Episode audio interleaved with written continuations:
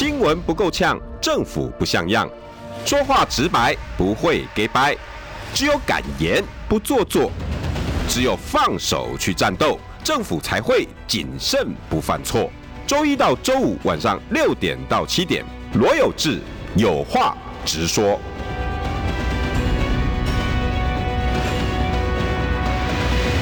新闻不够呛，政府不像样。欢迎收听中广新闻网有话直说。大家晚安，我是罗有志。今天邀请到的是，呃，我邀了好久了，然后校长最近行程特别满呢，邀了两次，然后都好像刚好都出国。对对对对对，现在就是很高兴，呃，有志大家好，有志有有话直说的朋友很高兴又跟大家见面了。啊，因为疫情嘛，三年欠了一些人情债，所以上礼拜也走了一趟大陆的徐州，去参加一些活动。那回来赶快就上您的节目。那这个活动又特别有意义，跟最近选举的话题又很有关，怎么那么巧 啊？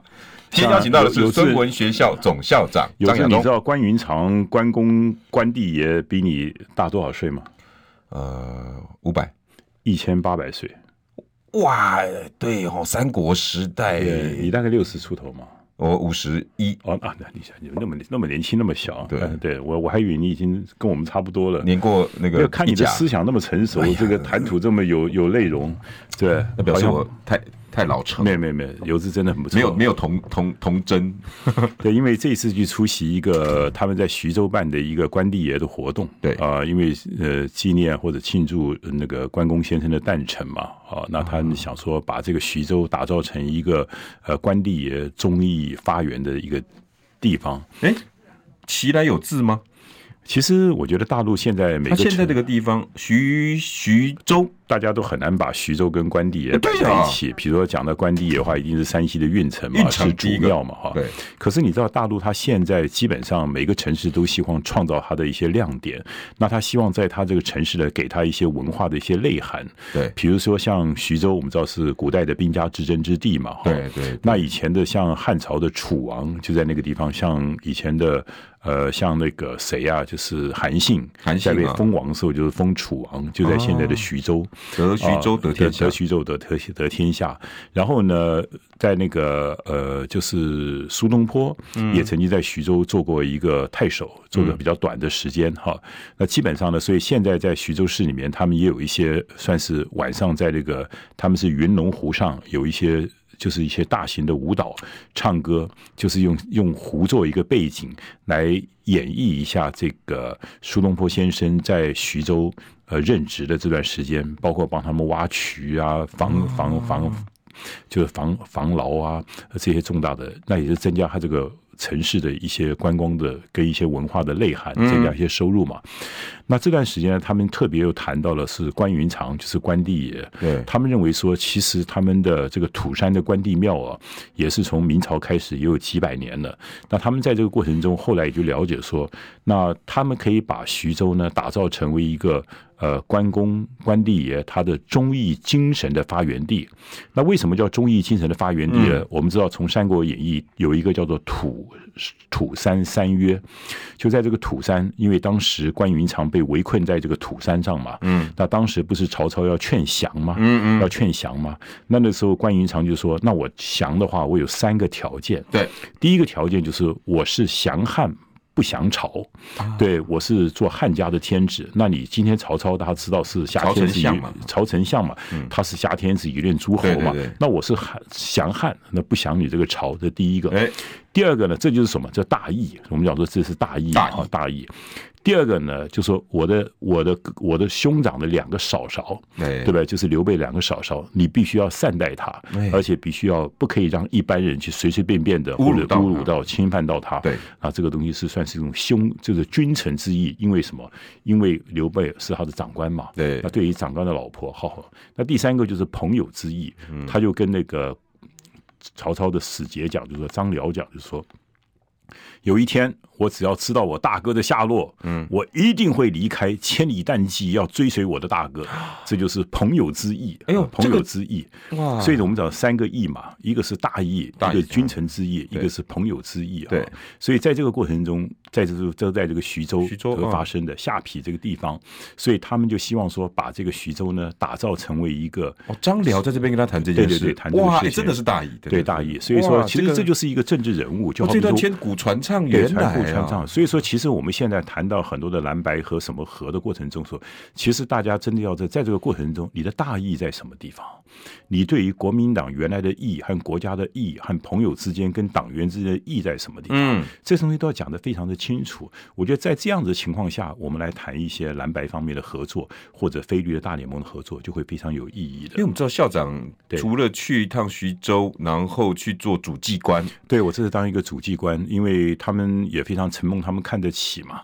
因为大家不知道我在跟关帝也有很大的一些渊源在，因为我的祖籍了，虽然我从来没有回去过。嗯，我的祖籍是山西的运城，那那山西的运城，对，就是关帝爷的老家嘛。对啊，关帝爷的老家。郭台铭好像也是，郭台铭不是我们山西运城，他是另外一个城。哦，但是我们都，但是我们都是山西人。对，那我是山西同乡会，他们还蛮看得起我的，就推我为山西同乡会的荣誉理事长。对。啊，荣誉理事长，所以包括他们，其实山西同乡、山西运城，他一直想邀请我回去参加每年山西运城办的那个观光文化节，请我去。跟关圣帝君也有关关系。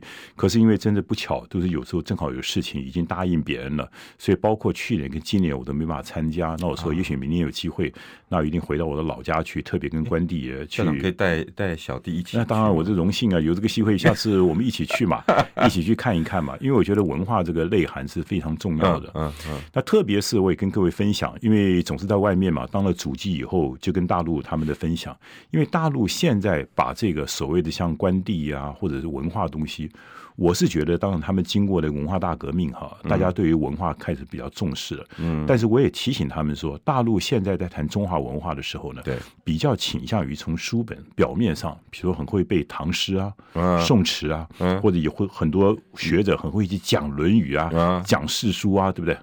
可是我说，我们台湾其实从六零年代开始以后，特别台湾复兴中华文化。但是我始终觉得，我们的复兴中华文化，我们成功的地方，并不是我们在学校里面教文化基本教材。对，而有一个东西是大陆他一直忽略掉的。我相信有志你可能也忽略掉了。嗯，到底什么东西承载着中华文化？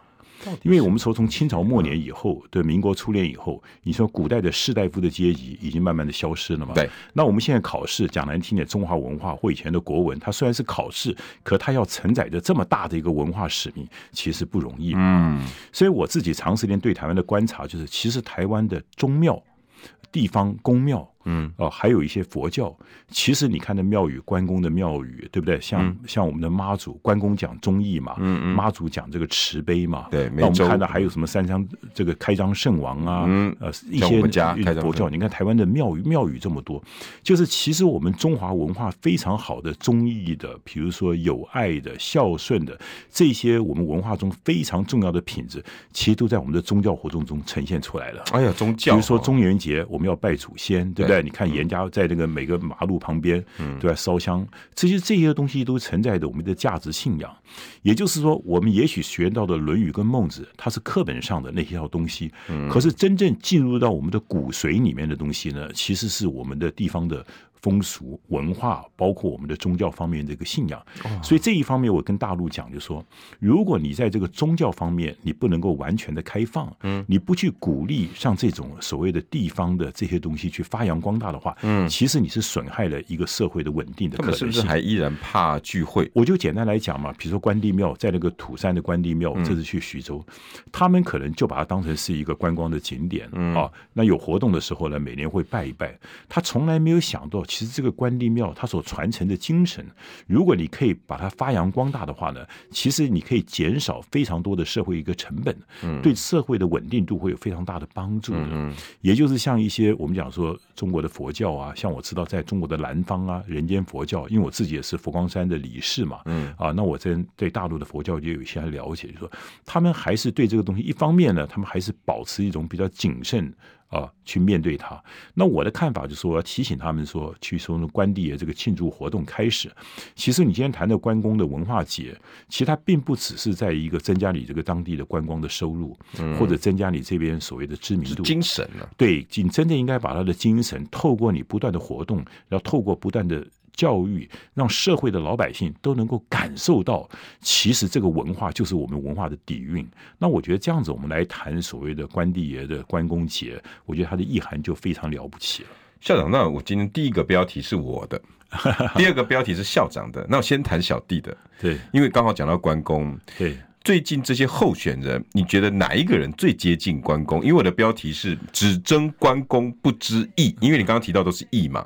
对，包括侯友宜一直提关公，还拍影片，然后还穿关公的 T 恤，来穿关公，关公，关公。最近他的主轴叫关公，然后呢，一直要往郭台铭，因为郭台铭反而很久没谈关公了。那大家反正想到了，哎，郭台铭就是关公啊，那这是不是故意跟他在呛啊？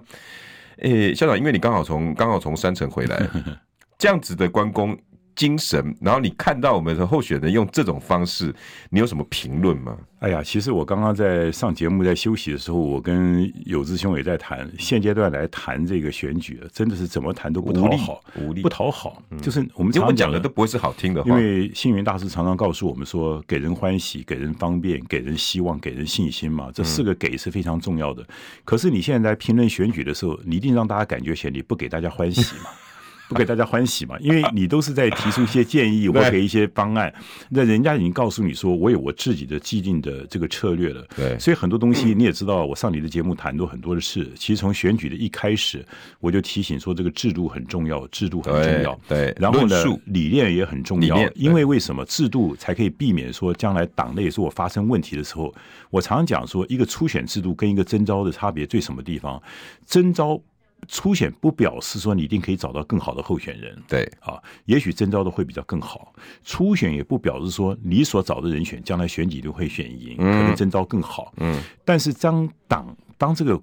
将来碰到问题的时候，其实初选它这个制度啊，它可以减少交易的成本，就是大家在和谐的时候会减少，因为大家共同选出来的嘛。嗯，哦，所以这是一个我们党产生的一个人选方面的一些问题。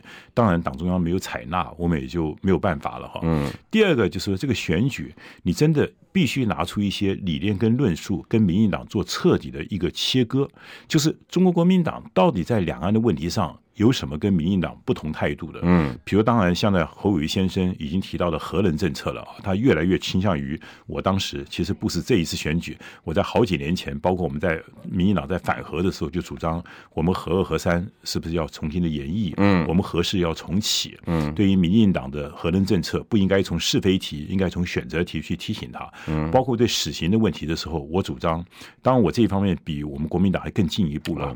我觉得你基本上死刑只要这个被害者的家属原谅了这个加害者，嗯，我觉得就可以让他避免死刑啊。我觉得这是，我觉得我觉得这是一个非常重要的。好宽哦，没有，就是说应该是要死刑，对不对？但是只有一个情况下可以避免死刑，就在你法令确定的情况下，只有一个。比如说，如果家里面有人被害了，那我作为一个家长，我愿意去原谅迫害我家人的凶手，嗯，那我这个慈悲心，我觉得社会也能够接受啊。那就把死刑变成一个无期徒刑。因为死刑某种程度是给被害人的一个安抚。其实这是非常重要的，是。社会上的，那他都已经安抚自己了，那就没有这个必要。没有社会，你终身监禁不让他出来就可以了嘛？对对对对对。因为我们要考虑到人权，但人权也要考虑到被害者他的一个他的一个他的一个权利。嗯，对。那你也必须让被害者的家属的情绪能够得到一个抚慰。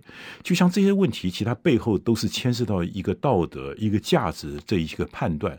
那其实更重要的就是两岸的论述嘛。嗯哼。那今天的两岸论述，如果说国民党不能够在两岸论述上完全的碾压民进党。也就是国民党如果没有办法提出一个可以确定让台湾不要成为一个乌克兰，而能够确保两岸未来和平这么一个大论述，那这样子情况下，我们在选举的过程中，这种才有意义之所在嘛？谁会让台湾变乌克兰？谁希望台湾变乌克兰？我觉得现在很明确的就是美国要遏制中国大陆的崛起嘛。哈，我最近有一个想法，中国会让台湾变乌克兰吗？我觉得，我觉得，我先跟您讲，我觉得。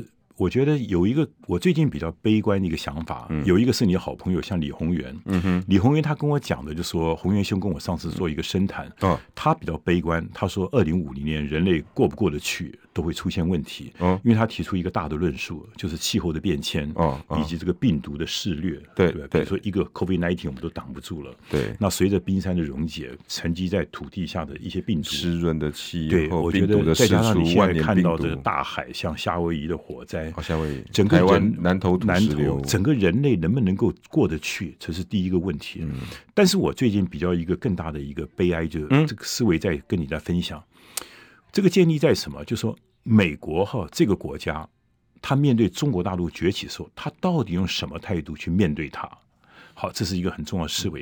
一般来讲，就是修昔底德陷阱啊。对，这修昔底德陷阱到什么样的陷阱地步？这个陷阱有多深？嗯、那我们知道，就说这个东西有一点就出现一个辩证了。比如像欧洲的国家，嗯，他们也曾经经历过修德喜德陷阱，一直。但是欧洲，你说英国、法国、德国，它毕竟如果按照标准来讲，它也算是一个文明型的国家，对，因为它也经历过文艺复兴，它也经历过一战争，它有成功跟失败的经验啊。嗯可是美国这个国家，它比较特殊一点，它就不过两三百岁，嗯，它比较新的一个国家。第二个更重要的，它从来没有失败过，它没有失败的经验，嗯，它不熟悉于失败，嗯，不习惯于失败。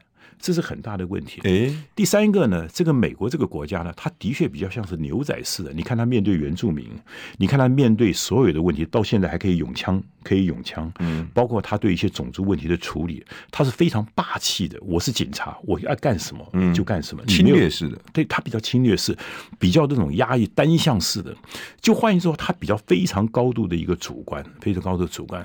再加上你说以前那些文明啊，就说修昔底德陷阱，那文明之间的转移。大概都是西方这些大国之间的转移，嗯，可是他真正碰到了一个像东方国家，一个不同人种这个觉醒，我们就要提出一个很次的休息的陷阱，好像就真的一次是东方，这是这是比较日本他日本他自认为他自己是西方嘛，他已经脱亚脱亚入欧 了，脱亚入欧了嘛，哈，对，而且日本表现的比西方还西方嘛，你看他现在还在穿燕尾服，对吧？啊，对，他现在还还在穿燕尾服，连那时候二次二次大战的时候都是，对他现在整个的文化里面，真正东方文化他遇到第一次哈，我觉得东方的大国就是这三百年来第一次第一次碰到这个东西哈，就说美国这个国家，当他面对大陆这个国家的崛起的时候，他会怎么做？哎，假如他的骨子里面就不可能不可能让你一定会挑战我，因为到目前为止，美国是不容许任何国家的。美国还有一个特点。就是事后不理，基本上他做完以后，他不管这个后果怎么样的。比如说像阿富汗，说走就走了，这个历历在目啊，说走就走。叙利亚说走就走，难民是你家的事情，对，你留一个摊子是你的事情。是，你再怎么批评英国、法国，我们也批评他殖民地，他走的时候还想办法，英国还把他搞个英联邦，对不对？对，法国还想说，我可不可以留下我的影响力在那个地方，建立我的对对对，建立我的殖民地。他也许是为了延续他的影响力，会继续留下去。可是。美国、阿富汗说走就两手一拍就走，对，他不负责任的，嗯，很无情。好，你从这个角度来看的话，就说美国跟中国大陆这个长期的这一场对抗，美国是不会认怂的。美国是绝对不可能认输的，跟中国大陆这个决斗一定是斗到死，死磕到底的。好，那在这个情况下的时候，那我们就看台湾的角色了。美国今天如果跟大陆这个玩到底这个角色的话，嗯，美国如果跟中国大陆打科技战、打贸易战，他一定是杀敌一万，自损八千嘛。对对，可是打台湾牌那就不一样了，打台湾牌他可以卖更多的武器啊。赚钱。要台湾去配合他呀，嗯，好配合他，配合他，但是呢，他就说你要配合我，你不可以自己主动，就像赖清德一样，你呢，即使你认为你是个台独的工作者，但是对不起，今天两岸的冲突我说了算，不是你说了算，所以我又有一句话跟有志跟你分享，我用一个比较专业来讲说，美国要决，美国要必须掌握两岸擦枪走火的决定权。这个两岸如果擦枪走火，这个决定权绝对不可能让你民进党，嗯，你是为所欲为，嗯，所以你赖清德，你给我收敛一点，你不要当 trouble maker，嗯，那至于要什么时候让两岸会发生冲突、擦枪走火，这是我美国决定。所以你要知道，乌克兰的例子的确有可能在台湾发生，因为他要遏制中国大陆，不让他崛起。我刚刚讲，这是一个，这是一个非常信念。那当他打完牌的时候，台湾牌是不是最好打？对，所以台湾牌其实只是一个前戏而已啊，一个前菜而已。如果台湾牌在打完以后，那面对这个情况下，美国会不会跟中国大陆再提升这个冲突？不是没有可能的。我刚刚不是没有可能的。那提升到最高冲突，为什么？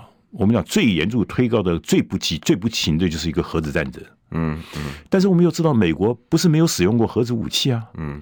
美国曾经使用过。最近这么红的电影《奥本海默》。奥本海默。啊所以对美国来讲。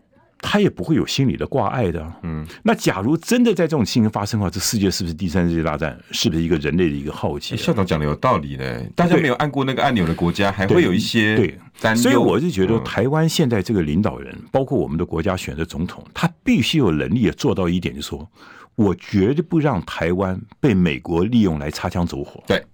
我绝对要脱离这场两岸不是美国操纵台湾可能空间，所以我刚刚跟有志讲的说，我觉得我这一次哈没有被国民党容许参加初选了，我个人觉得不是我自己的遗憾，我觉得是台湾社会或国民党的遗憾。嗯，为什么？因为我们失去了一个讨论两岸怎么样能够确保和平的方法。嗯，就我如果透过参选，我可以提出，比如说我这次提出了全球非战和平区这个概念。嗯，我作为一个全台湾作为一个全球非战和平区的概念，我。就台湾要避免掉成为了美国的一个棋子，避免美国操纵台湾去擦枪走火。请问一下，这对我们国家未来的总统，这个难道不重要吗？重要。可是你看看现在的，包括几个候选人或者可能潜在候选人，没有人在这一方面去好好的下功夫。没有。所以我觉得对国民党来讲，这是为什么坐失很多的先机？为什么现在目前这个困境？我觉得现在有两个大的问题核心，刚开始没有解决好。第一个，没有按照制度走。对，没有好好的办一个初选，让有能力人公开来竞争。侯友谊先生可以去被征召参加初选啊，可是党中央舍此不做。第二个呢，我们必须用一个理念跟论述来跟民党对决，而不是大家都在这边谈关公，呃，谈我比较义一点，你比较公一点，或者谈一些小的政策。因为我们要的是有关人民生命的财产的确保。校长的语重心长，其实几个月前讲好多次了。广告会回来，我们再来谈校长的话。新闻不够呛，政府不像样，最直白的声音，请收听罗有志有话直说。好，欢迎回到有话直说。今天邀请到的是孙文学校总校长张亚中。有志好，有话直说的朋友，大家好。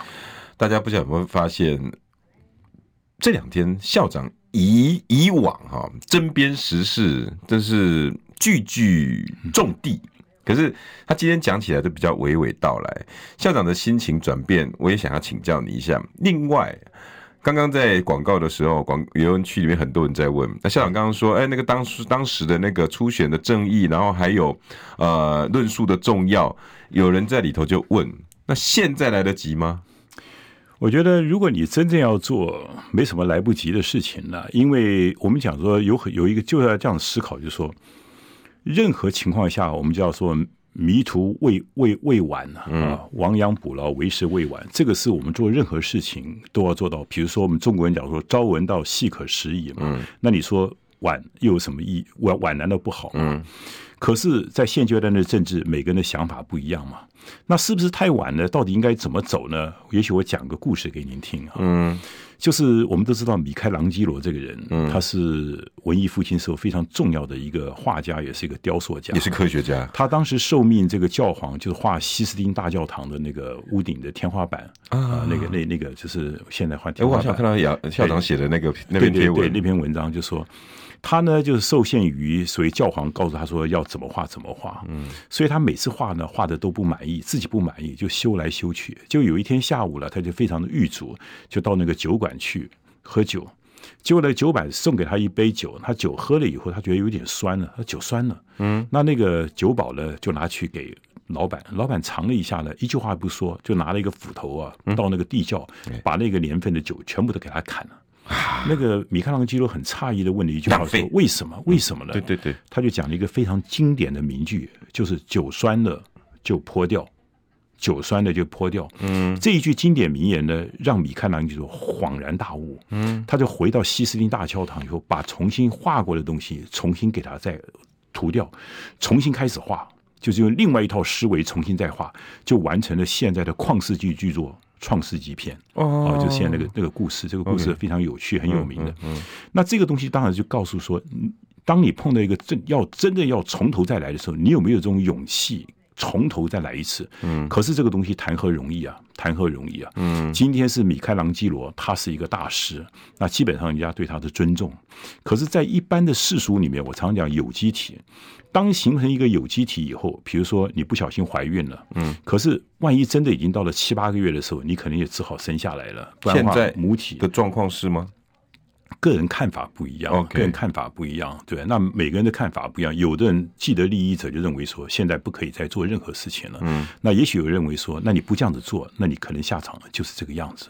那还有一种是说，今天这段时间，国民党如果现在已经确定是第三名或者往第二名迈进，我们到了要思考，就说，我们现在可能坐下来思考说，我们国民党现在应该做什么事情，才可以即使输掉下一次二零二四年的小小的一个 battle 一个战役，但是我们不会输掉未来的国民党的未来，整个中华民国的前途。也就是现在在思考，就是说，我们现在应该做什么样的调整，即使。我们当然希望赢嘛，哈，因为二二零二三年、二零二四年赢嘛。但是万一即使输的时候，我们现在的所作所为都还可以继续让我们的选民能够感动，嗯，大家觉得国家还有希望，中国国民党还是值得一个大家尊敬的一个政党，嗯，现在应该是不是往这方面想？这第一点。第二点要想说，假如我们万一真的还是赖清德执政，那我们现在跟民众党之间，我们现在讨论的可能就不是一个执政大联盟的概念，而也可以来讨论在野大联盟的概念。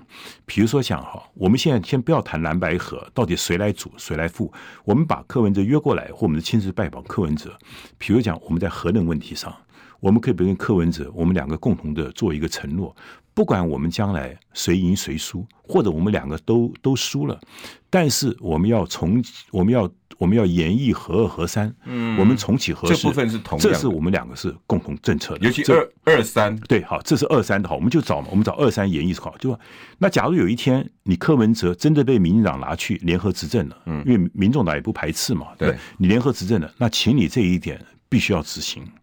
那同样道理，假如我、嗯嗯、我们。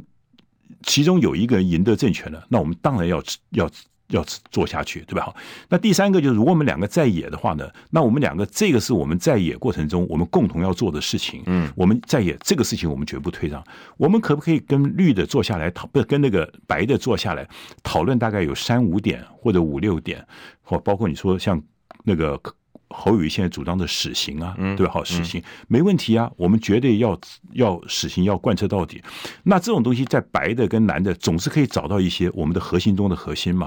那这样子对外宣示来讲，是不是？毕竟不管选举结果怎么样，我们两个大党都可以为台湾未来的政治铺一条好的道路嘛。嗯，所以我一直主张说，现在与其去讨论所谓的执政大联盟。不如先跟在野来讨论什么是议题大联盟或者政策大联盟。议题大联盟或者政策大联盟，嗯、就是说用这个议题对执行。能源对，比如说还有一些教改啊，或者像两岸和平啊这些问题，我们都可以来谈。我们不要用政权来谈，因为这有什么？这在选举策略上有一个很重要的效果。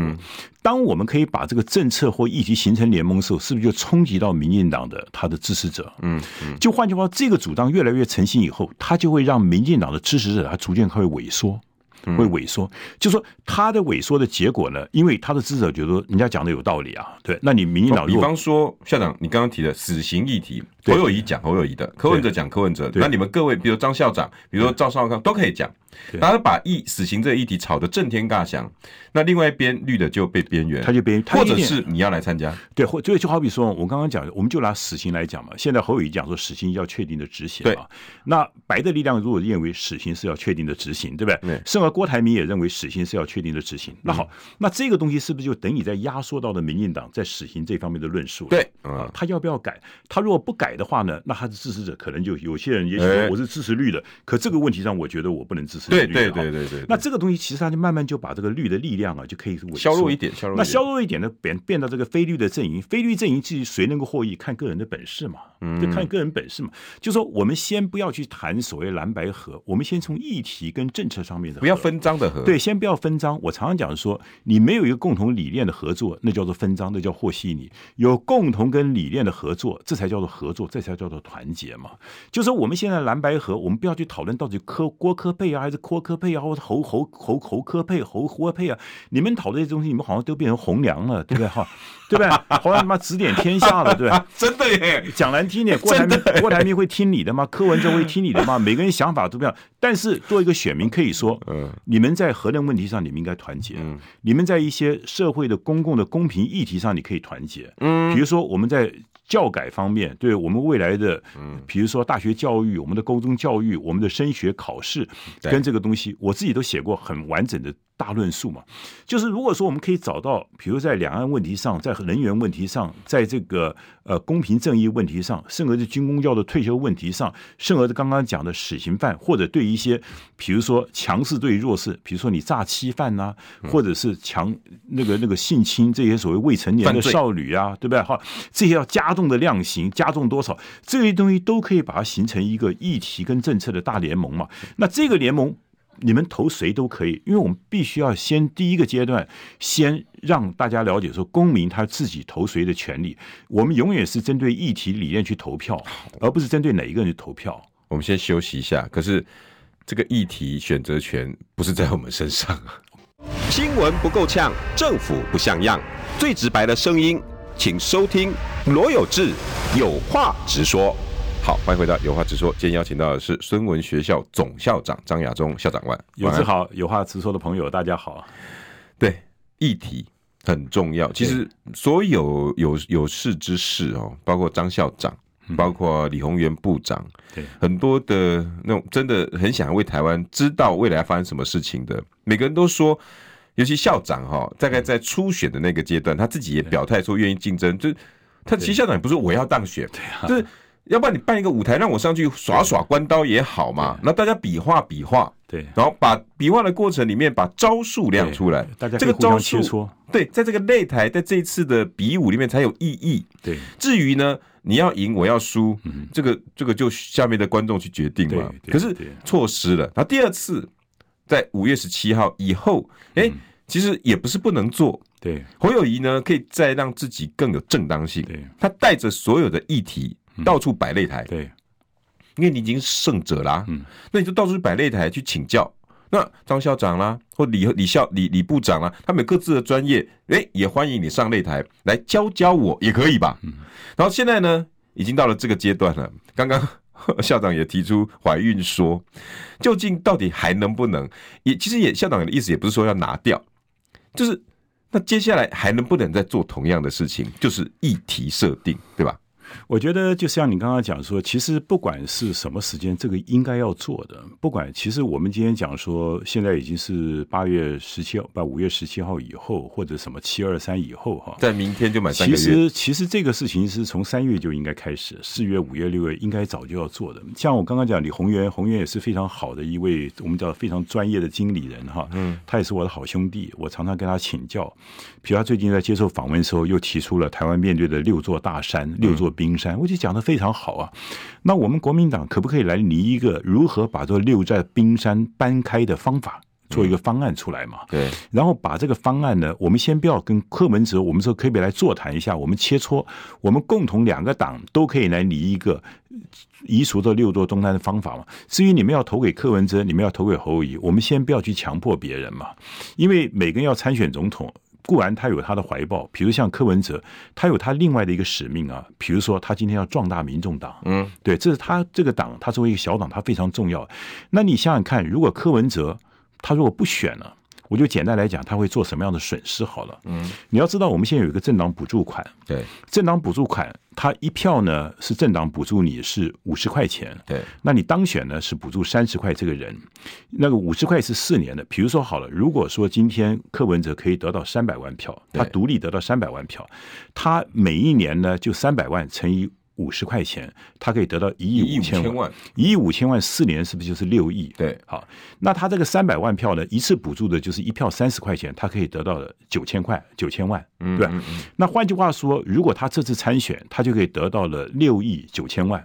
嗯，他如果今天成为一个副手，或者他不选了，那民意那民众党就少了六亿九千万，六亿九千万对一个民众党来讲，请问是不是非常重要？大巨大。所以你要知道，站在站在柯文哲的角度来讲，他今天假如他的战略目标是为了壮大民进党、民众党，我们知道嘛，其实当时柯文哲要参选的时候。他也知道他不见得能够选得上嘛，而且那时候民调还远远输给侯友谊，对吧？嗯嗯、可他为什么当时要参选？因为他如果不参选，民众党的小鸡就没办法有人照顾。嗯，民众党的小鸡没人照顾，然后民众党呢，他在不分区，他就会受到影响。嗯，所以只是现在，因为他的民调突然高了，好像他变成选总统，变成是一个显学了。可是他最重要的目的是要壮大民众党嘛。所以你要知道，你现在要柯文哲当副手，或者不要柯文哲选，他一定会很困难嘛。因为假如你是民众党的秘书长，你是民众党，他未来要希望加入这个政党，那六亿九千万，你舍得就把它丢掉了吗？嗯，那这是我们国家制度的问题，对不对？就是我们下面应该讨论说，我们需不需要一个政党还要给他一次要给两百三十块钱？比如说一个政党给五十块钱，就四年是不是两百块？嗯，三十块钱是给那个那个人，就是两百三十块钱。各位知道，你每次投一票，政府就要为你编列两百三十块钱的预算。好，那这个东西到底合不合理？还是说我们不应该这样子做？好，这这是另外一个讨论的问题。嗯，所以我觉得大家面对这些问题的都必须要思考。所以说，你就不要假设别人说柯文哲一定不选，一定不选。嗯，好，因为他有他的立，他有他的难处，他有的立场。那同样的，郭台铭，郭台铭也有他的立场。比如说，他认为他是个成功的企业家，他觉得人生要更为圆满，他想选个总统。好，这是他个人的。你知不知道他是另外一回事情？那第二个，他认为说，他比如说他也拜关公。对，他可以过过五关斩六将，可以立中求胜，嗯、而且他认为说，他也是为了救中华民国。金门和平宣言，对，他金门和平宣言，他认为他在，所以这种东西，你你你不管怎么样，参选是每个人的权利，所以我会觉得说，那至于你今天要去劝退谁，或者要正式合作，那个当然要努力的方向。可是第一个阶段，我们先不要不要把他拉到一开始就拉到叫别人退，或者叫别人当副手，或者要要什么和把别人消化掉。我们一开始可不可以先谈一些政策方面？不管你是郭台铭，我们现在邀请你来嘛，柯文哲我也邀请你来嘛。那透过这个讨论过程中的时候呢，不管怎么样，如果能够真的形成一个非绿的大议题、大政策联盟，就是不管我们将来谁选，谁不选。这样子的话，我们才能够为这个目标一起努力。嗯，假如大家真正形成一个大联盟以后，它将来才会在以后的弃保才会真正的发生。嗯，真正发生，因为这就是不然我为什么弃保？弃保，对，我就是喜欢侯友宜，我就是喜欢柯文哲，我就是喜欢郭台铭。你必须用议题去引导，受大家最糟糕的。还是要选到底，嗯，没有，这是民主社会嘛？那民主社会它必然有很多的弊端嘛，嗯，就像你要独裁社会是最效率最高嘛，民主社会就是多元，多元就是互相拉扯嘛，对不对？你去对拉扯，可是这就是一个社会的现象啊。嗯，那你在一个议题方面，你让这个拉扯可以降得更低一点，而即使人与人拉扯，但是议题可以形成巩固，对，这样子才能够为国家更好。对，就是不管怎么样，这个选举经过一个选举的过程的提升，让大家了解的说，台湾社会的。问题重要在什么地方？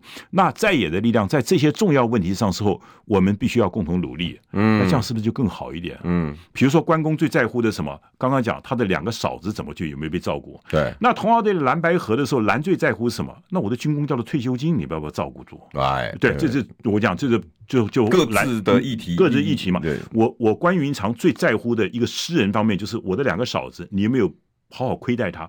那像我张亚中在一个参选的时候。谁是我们最重要的亲人？军工教是最重要的支持者。那军工教的退休金被砍了，本来就是无情无义，而且不合法的。我请问一下，假如我跟蓝白合的时候，我会不会要求，今天如果你柯文哲选上，或者我们柯文哲我们要合作，我们可不可以来形成一个共同议题？我们如何去确保军工教的退休金能够得到相当的保障？这个东西你可以答应，你可以不答应，你诉诸于民。好，柯文哲一个答应了，那我们两个共同政策；柯文哲不答应了，那保持这是我们的政策。那将来蓝军投票的时候，可能国民党军工教就会投给国民党了，嗯，他就自然而然的就开始就开始分化了，分分开了嘛。嗯，所以你要了解这种东西，绝对不是一开始就喊出所谓的要执政大联盟，对，应该一开始执政大联盟是最后的。一个月、两个月还可以来做，但是现阶段你说从三月到现在为止，真正要寻求议题跟政策的大联盟，因为这个东西不管将来二零二四选举结果怎么样，都是对台湾的老百姓是有利的，这才是政治人物的情怀跟一个所谓的大公无私的这种气节。可是现在看来，我们现在所有政治人物没有人在谈这个。这就是为什么我们的国运越来越糟糕嘛？就是假如今天一个一个社会上这些他们几个都是国家的精英，如果这些精英跟他身边的幕僚，他们都没有往这方面想。那这个国家就要被别人淘汰了嘛？那台湾就要退退出这个所谓的历史的舞台。这为什么？这叫做佛教来讲，这就是我们彼此的共业嘛。嗯，好。那我们包括你说还有像洪源兄，像你的节目，我看你也是苦苦的叮咛，可是你就是没有办法嘛，没有办法怎么办？那就只好看他继续的往下沉沦嘛。那这个你能怎么？这没有办法啊，这个世界不是我们一个人的啊。嗯，所以在这个过程中，当然还好，我们现在这个多元社会，所以我们总是希望跟群众上节目的人就说，我们也许知道我们国家正在沉沦，但是我们知道我们自己为什么而沉沦的。对，不要到了至少自己沉沦的理运营都搞不清，自己还是浑浑噩噩的跟着别人一起沉沦。就说你怎么样做一个明白人，即使在这个浊世的世界里面，你还是一个明白人，这是非常重要的。重要，在这个众生芸芸，在这个世界已经毁灭的情况下，你还是一个明白人。那用佛教来讲，或许你下次在投胎的时候，你毕竟还是可以比较亲民的投胎嘛。你不要一个人到最后怎么死都不知道，还以为自己是为国家好，还以为在支持自己的候选人，还以为这样子说为台湾好，其实你都在害台湾，都在。好，所以这些东西反，所以我一直主主张说，在一个民主的社会里面，一个公开开放的讨论是多么重要嘛。对，我们今天可以来讲两岸关系，我张亚中可以跟你侯友谊，可以跟你柯文哲，可以跟你郭台铭。如果你们愿意看得起我，可以你们来对谈呢、啊。我们对谈中，我所有的提出疑问，你能不能够回答呢？嗯，对，就包括现在来讲，你的亲美，亲美有没有可能让台湾变成一个乌克兰呢？嗯，你的备战，备战，备战有用吗？你说备战当然要有用，那我问你说，在这个生物的世界里面，在森林里面世界，为什么有的动物它是用变色的方法是求生存呢？有的动物是用跑得快的方式是求生存的，不是每一个动物面对老虎都是选择跟它搏斗啊，对不对？就是这个东西，我们台湾必须要找出一个我们最适合台湾生存、最能够逃脱危难的一个方法。这个方法的辩证有没有？台湾没有嘛？台湾都在讲备战嘛，都主张要兵役从四个月延长十二个月，那我要不要挑战你嘛？就这些不断的挑战了以后，就可以慢慢帮助台湾社会透过一个公开的选举而进行教育的工作，让人民怎么讲，可以从一个完全的不知的情况下，逐渐更有智慧。我们不要讲到到般若，更有智慧去面对我们国家现在的问题在哪里。然后下一步才是说，谁能够解决这个问题，我投给他，而不是说这个人我的意识形态跟他一样，他就是感觉是我自家的人。请问一下，蔡英文当了几年总统？你们这些浅绿的，你的生活真的有改善吗？哎，真的好问题，大灾问。你想要达到的台独，连台独金孙给你答案了吗？对啊，他今天不是也改过了？我也跟国民党讲，嗯、你们这些国民党支持了马英九，马英九八年的教科书有改过来吗？没有。对，所以说基本上就说，我们今天都太在乎人，还在乎党了。人和党固然是很重要，它是一个具体的一个形象，但是不要忘了，真正是那个精神。就像你去信基督教，你不会管这个牧师神父是谁，你相信的是那本圣经啊。嗯，你去信佛教，你在乎的是一本心经、金刚经或者六祖坛经啊，你不是在乎谁当和尚啊。嗯，同样道理，真正爱台湾，你知道台湾的方向往哪走，不是谁当总统而已啊。所以你刚刚讲电光火石争长短，蜗牛角上争雌雄啊。我们摆在历史的长河中看，四年算个什么东西啊？那不是。就是电光火石吗？今天如果说一个政策只是为了你能够当选，你这个党能够执政，你不能够用苍生的生命着想，不能够让台湾不做乌克兰，不能够台湾永保和平，不能让台湾的社会更多的公平正义。请问一下，这个当选又有什么意义？这个选举又有什么价值呢？社长这一段话，我竟然连一句都插不进去，因为太慷慨陈 词。因为这确实也是我们现在遇到的问题。我我我。说实在，校长，你有没有那个跟我一样的感觉？有时候不想讲了，因为已经已你已经知道发生什么事情。可是有有有一个有一群现在当权的，你也许都当权好了，或者他们正在舞台上表演的人，却不知道自己发生什么事情，也不知道舞台快垮了，也不知道那个螺丝松了，也不知道上面那个那个 spotlight 快要掉下来了。这句话比较我比较保留一点，他们完全知道、嗯、啊。我觉得有两种，你哪一个是他真的是不知，那叫做愚昧嘛；一个人是知道还是继续这样，那叫做坏嘛。嗯啊，所以一个愚昧，一个坏，它是组成了现在很多政客们普遍的一个特性嘛。嗯，但他的一个坏跟愚昧，它建立在一般民民众的不明白的基础之上。所以您的节目其实它很重要的价值，所以说就是唤起民众的觉醒，觉醒就是西方。我们讲说文艺复兴，对不对？一个觉醒。另外呢佛教来讲，就是要转念嘛。啊，我们今天上你的节目，大家愿意请我们来讲，我们就大家真的要把它转念，就是这个选举，请你们把议题跟政策拿出来好不好？而且这个议题政策，它不是一个蜗牛角上争长短，它是一个真正以苍生为念的这一个政策，社会公平的正义，这是多么的重要。就算他们几个不肯。我们念着念着，其实他们被被被观众们逼着，不管你们线上现在多少的人，你们五百六十六个人懂了，懂了之后呢，去五百六十六个地方帮我们去传，对，甚至到他们的脸书，现在也是社群了，对，然后不断的在告诉他们这个理念。我相信五百六十六变五五千三百五千六百六十六，但是变成五万，其实大家就会开始讨论议题了。这个东西呢，就是说，也许我自己也接触一些算是佛法了，但是自己也许并不是这么的一些哈，像一些得道的高僧这么强。嗯，那有的时候呢，我只能说。我们尽我们的能力，嗯有的时候这个因缘不具足，就是因缘不具足。嗯，邪恶的力量有时候真的超越超越我们的这个善良的。但是大家真的知道，这个社会是一半一半，一半黑夜，一半白天，一半男人，一半女人，一半善良，一半邪恶。嗯，所以换言之，我们必须要坚持我们要做的事情，我们才能够抵挡邪恶力量的扩张。我们必须真真坚持做一个明白人，我们才可以抵挡迷愚昧对我们的一个。干扰干扰，所以所以有志兄，你在这边做的事情不见得会有成功，但他也许会稍微抵挡一下其他愚昧跟无知或者邪恶力量的扩散。这是你必须要了解，你也许没有办法对抗这些东西，为什么？因缘不具足。对，那我们只好等待下一次机会。那能不能等到下一次机会，我也不知道，我也不知道。但是，但是这就是嘛，因为这也是我们从从我们了解自己的微弱跟渺小。嗯，渺小就是说，我们虽然像我张亚中常讲，我有承担，我敢承担。比如说你要参选，我敢承担，但是我也敢放下。我的放下来自于什么？因为我了解音乐不成熟，我只有放下。嗯，所以我刚刚讲，我讲再多的，你们会觉得不欢喜，对，那不高兴，对对，那何必呢？那就让你们欢欢喜喜的做下去嘛。但是我要告诉你说，你这样子下去，国家会。不能得利的，就像什么，像伍子胥，对不对？面对这个吴王夫差的时候，我告诉你，你这样子下去会国破家亡的，还要砍我的头。对，那我就请我把我的眼睛挂在乌树城墙上，我看着将来吴国怎么被灭掉。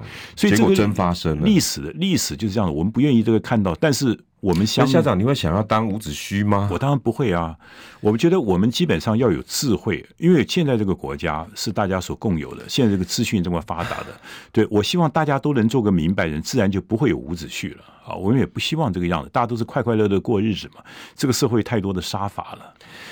伍子胥把自己的眼睛挂在城墙上，可是我们现在可以把我们的脑袋的东西透过中广给更多人知道，也许比伍子胥还要稍微乐观一点。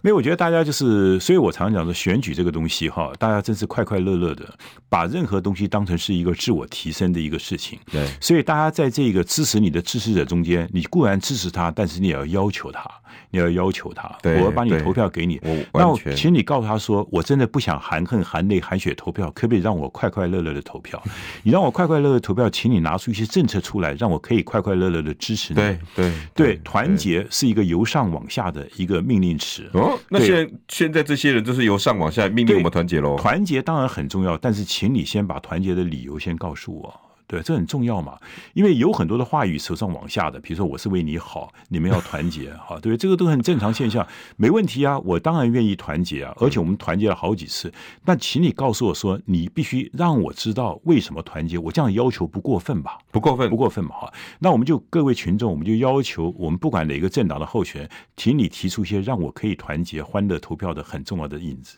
我觉得校长最后这句话真的很有感呢。团结是由上往下，谁都没有权利逼人家团结，但是要个理由，给我一个理由。